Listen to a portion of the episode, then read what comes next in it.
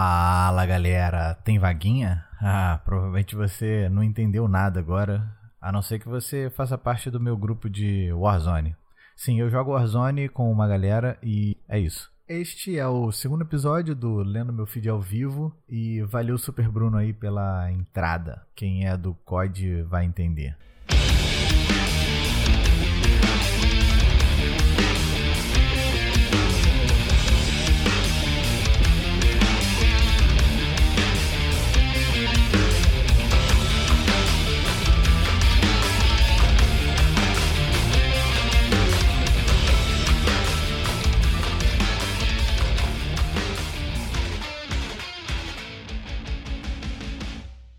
Sei se você ouviu o primeiro episódio, mas eu sugiro que você escute, até porque não faz muito sentido começar as coisas pelo segundo ou qualquer outro episódio. A não ser que você seja o Jorge Lucas, né, e queira começar uma história a partir do quarto episódio. Aí tudo bem. Tá sendo uma experiência bem gratificante começar finalmente esse podcast, que já era uma coisa que eu queria há muito tempo.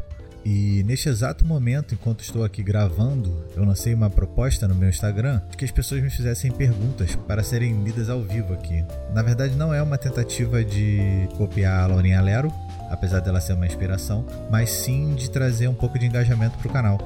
E se ficar interessante, isso vai para o episódio. Se não, tudo isso que eu estou falando aqui vai ser cortado.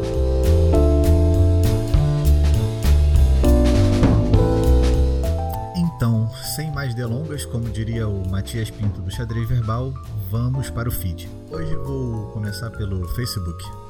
O Rafael Valaperde, meu querido chefe companheiro lá na Light Farm, postou um print aqui do, do Estadão fazendo uma crítica dizendo que mídia mainstream versus a esquerda. Mídia mainstream é dinheiro e bancos, então nunca veremos um debate imparcial. Aí no print tem um editorial do Estadão na época da eleição de 2018, onde ele comparava o Haddad e o Bolsonaro a uma escolha muito difícil. E isso se tornou um meme, né? Já da, que, é, que é ridícula essa comparação, apesar de desses mesmos veículos insistirem nisso. E agora eles lançaram um, um editorial falando que não é hora para aventuras em São Paulo falando do Boulos e do Covas, né? Como se a continuidade do governo PSDB fosse inegavelmente superior a qualquer tentativa de governo Boulos. Então, acho que lendo já deu para perceber um pouco comentário, mas é bom registrar esse absurdo né, que, que se faz e a, a galera ainda tem coragem de dizer que a mídia mainstream no Brasil é de esquerda. É, acho que as pessoas, a, além de serem ignorantes sobre esquerda e direita e seus valores, é, elas também são desonestas, porque tá na cara, sempre esteve na cara que o, o lado da mídia nunca foi o lado das pautas sociais, né? Apesar da maquiagem é, pró-diversidade. Vamos pro próximo. Bom, depois desse péssimo início, tendo que constatar o óbvio a respeito do Estadão e já imaginando aqui Dona Vera Magalhães amanhã, depois do Roda Viva, se justificando a respeito dessas posições que ela sempre defende, é, tive aqui o prazer de em seguida encontrar uma postagem do Lion Brandon.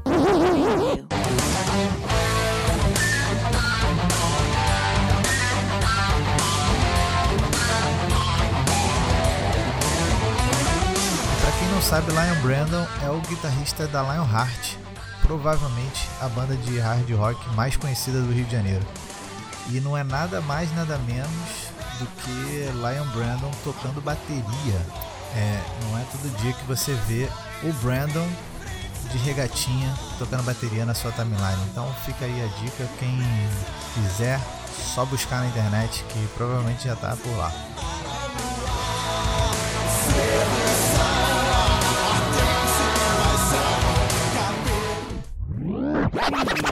Parece que hoje eu estou de fato com sorte. Agora acabei de passar por uma postagem da Priscila Almeida, onde tá rolando um vídeo do Dave Matthews com o Carter Belfort. tocando Grey Street, que curiosamente foi a primeira música que eu escutei da Dave Matthews Band e que me fez apaixonar por essa banda. É bem legal que o Dave tá fazendo esses videozinhos agora na quarentena e vários showzinhos de live, né, pra galera escutar e tal de casa sempre apoiando o distanciamento social e os cuidados com a pandemia. Então, se você não conhece Dave Matthews Band, cara, eu sugiro inclusive que você comece por essa música, que é fantástica. Vai lá.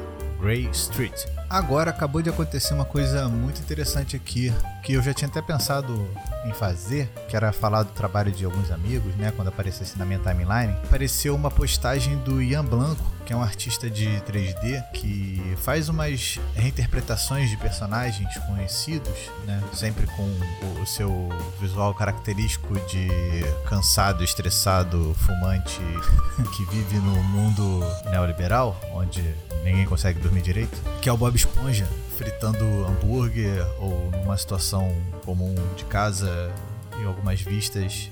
E assim, trabalho fantástico para variar, né? O Ian Blanco é um artista incrível e se você gosta de, de 3D, gosta de cartoon, Bob Esponja, eu sugiro que você busque. É fácil de achar. Ian com Y Blanco.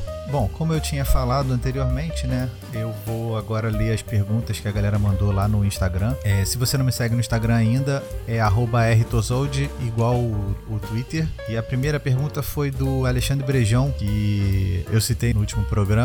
É, ele pergunta: Como é trabalhar com tanta gente foda em um ambiente do trampo como é? Ele tá falando da galera da Light Farm, que é o pessoal que é a empresa onde eu trabalho. E, cara, trabalhar lá é incrível, assim. É o melhor lugar onde eu já trabalhei e provavelmente com os melhores artistas com quem eu já trabalhei também. É realmente incrível. O Alexandre Brejão também perguntou: Meu objetivo é chegar nesse nível. Que dica você daria para alguém que tá entrando no mercado 3D agora? Olha, eu acho que a principal dica que eu daria para quem tá começando 3D agora é aprende Blender, porque além de ter conteúdo de tutorial é, disponível assim em grande quantidade na internet, é um programa que ele é free, open, open source, né, de graça. Ele é desenvolvido pela comunidade que usa e eles se mantêm com recursos de doações e é, não só dos usuários, mas também de empresas. Então, assim, não, não só pelo fato de ser de graça, mas porque por ser desenvolvido dessa forma, você tem um, um contato muito maior com os desenvolvedores, né? Então a galera tá sempre fazendo atualização, tá sempre em busca de melhorar o, o programa. E é, e é realmente incrível, além de ser um programa fácil de usar e que não deixa a desejar praticamente em nada com os principais programas pagos do mercado. Já o Marcos Vinícius perguntou: Como foi sua trajetória de vida para entrar no ramo que atua hoje? Olha, Marcos, quando era mais novo, assim, eu sempre gostei de desenhar, né? Sempre tive muito incentivo, até porque o meu pai, ele é, era artista plástico e a minha mãe também trabalha, trabalhava muito com questão de arte, pedagogia, etc. Então isso sempre foi muito estimulado para mim. E eu achava no início que o meu caminho seria do desenho industrial e né, trabalhar como designer mesmo. Só que eu acabei é, não cursando a faculdade na época, né, quando logo que terminei o ensino médio, e fui e fui trabalhar como um faz tudo de um estúdio de fotografia, né, tipo levando nota para agência, fazendo trabalho de banco, etc, etc. E, onde, e nas horas vagas eu comecei a aprender Photoshop, aprender um pouco de assistência de fotografia também, e aos poucos eu fui deixando de fazer esse esse trampo de escritório, né, de, de office boy e comecei a pegar mesmo os trabalhinhos de Photoshop, de recorte, principalmente no início, né, e depois algumas montagens, etc, até de fato me tornar um manipulador de imagem. E aí foi assim, a carreira foi seguindo, né? Fui caindo de um lugar para o outro até chegar agora aqui na Light Farm. Ele também pergunta: É um lugar que eu tenho vontade de conhecer. Cara, eu tenho muita vontade de conhecer todo o Nordeste do Brasil, que infelizmente eu não conheço ainda. É, mas é um lugar que, que me dá, assim, não só pela questão de paraíso visual e tudo mais, mas pela história mesmo, que eu acho inacreditável. O Abner Silva é, falou: Manda o link. O link tá na descrição, o, o maluco. Tá escrito lá, pô. Fica esperto. Brincadeira. Valeu pela, pela moral aí. O Bruno Oliveira perguntou: Qual dica para se tornar um profissional de artes visuais cada vez mais qualificado? Cara, é, você tá sempre em contato com, com a arte, né? De todas as formas. É, mesmo que não seja diretamente com o que você trabalha. Nunca é demais é, você ver arte, ver é, outros artistas e, e tá sempre se alimentando disso. Sempre atualizado, sempre renovado disso e fazer arte. Isso com certeza é o mais importante de tudo, porque assim como qualquer outra coisa, cara, a arte, quanto mais você faz, melhor você fica. Né? Mais é, original você fica, mais você se encontra naquilo que você quer fazer e mais coisas você aprende. Então, é, faz, faz arte e se alimente de arte. Acho que esse é o melhor caminho. O Lipe Manso é, perguntou: Você acha que tem idade para começar a trabalhar com arte?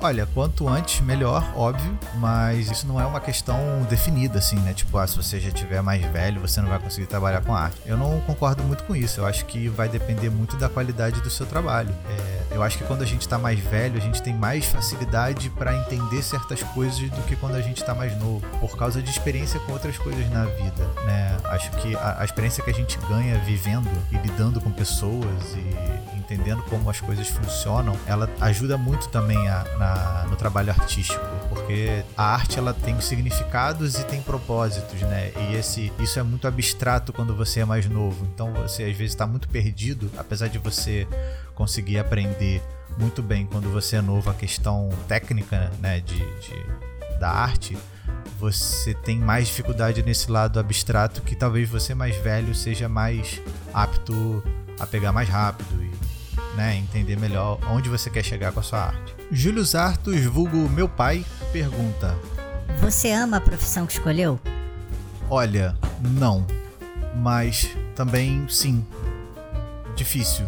Eu gosto muito do que eu faço, mas não sei se eu amo a ponto de querer fazer pro resto da vida. Talvez eu acho incrível a capacidade de criar coisas, transformar as coisas que o trabalho de manipulação de imagem 3D, ilustração proporciona. Mas ao mesmo tempo, eu acho que usar essas habilidades para o trabalho na publicidade é muito castrador, sabe? Limitador às vezes. Então, talvez essas sejam as grandes, as principais questões a respeito do, do meu trabalho mas pelo menos atualmente eu não consigo me ver fazendo outra coisa. Quem sabe podcaster. É, essas foram as perguntas né, que a galera mandou lá no Instagram. Eu achei bem legal, é, apesar de ter, terem sido todas focadas mais no, na minha questão profissional, né, do trabalho que eu faço e tudo mais. Eu achei bem legal responder. Então, se vocês quiserem que esse quadro continue, por favor, continuem mandando as perguntas lá. Eu vou toda semana fazer um postzinho nos stories é, dessas perguntas. Valeu? Obrigado. Agora vamos voltar para o que interessa, né? Vamos lá ler o meu feed ao vivo. Jesus da Goiabeira, puxadinho da esquerda, diz: Sou obrigado a desejar melhoras para o Osmar Terra?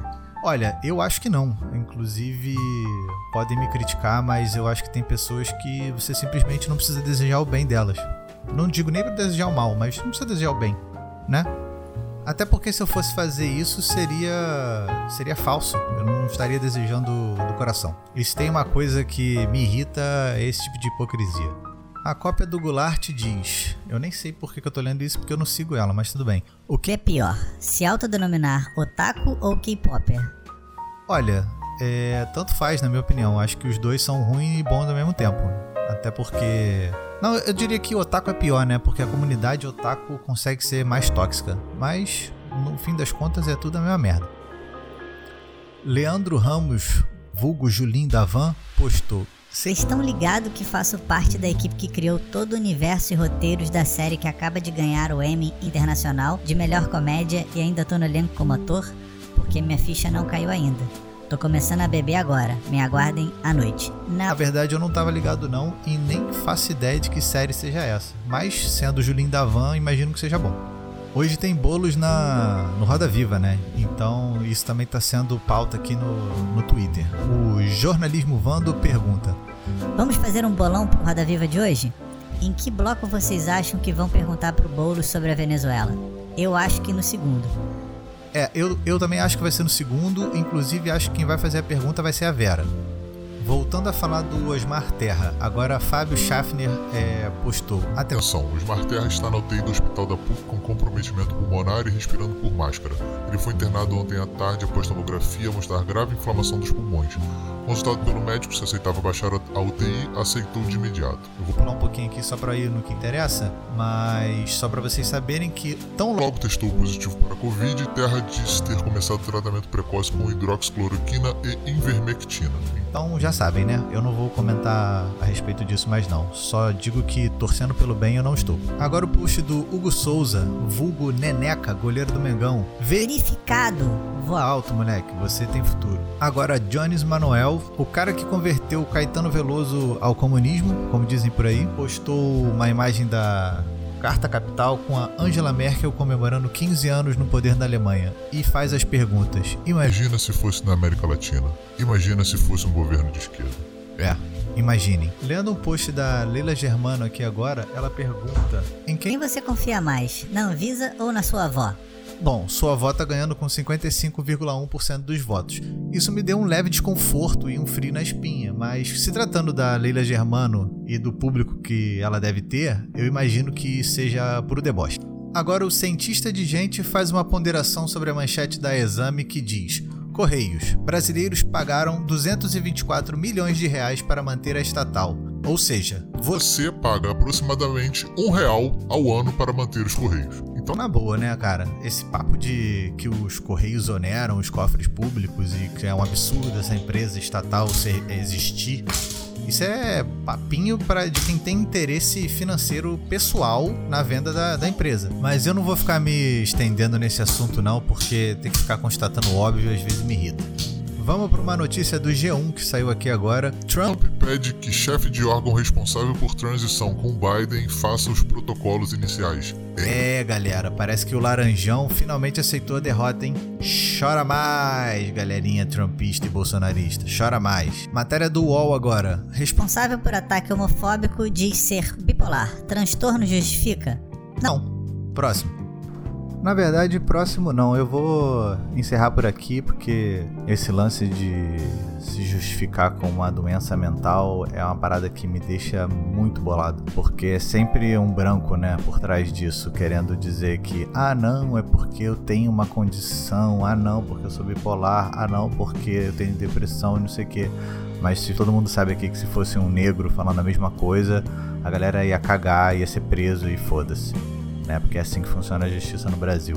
Então, vou passar para os agradecimentos finais do episódio. Né? Eu gostaria muito de agradecer ao pessoal da El Effecto que cedeu a música de abertura e fechamento do podcast. Vai estar vai tá acompanhando a gente aí por um bom tempo até eu decidir trocar de música. Também gostaria de agradecer o pessoal da Lionheart, principalmente o Lion Brandon, que também cedeu um pedaço da música para tocar naquele trechinho ali. Foi bem legal da parte deles. Sabe que a zoeira aqui é no respeito. E agradecer também toda a galera que escutou o primeiro episódio, né? Que tá apoiando, que tá curtindo. Tem me dado muitas ideias. É, isso está sendo muito legal, assim. Eu pretendo é, desenvolver bastante essas ideias, né, para trazer coisas mais legais aqui pro podcast e que, apesar dele ter essa temática, né, da, da leitura de feed, é, que ele possa ser algo também mutante, né, e que vai evoluindo com o tempo. Então é isso, muito obrigado e até o próximo episódio.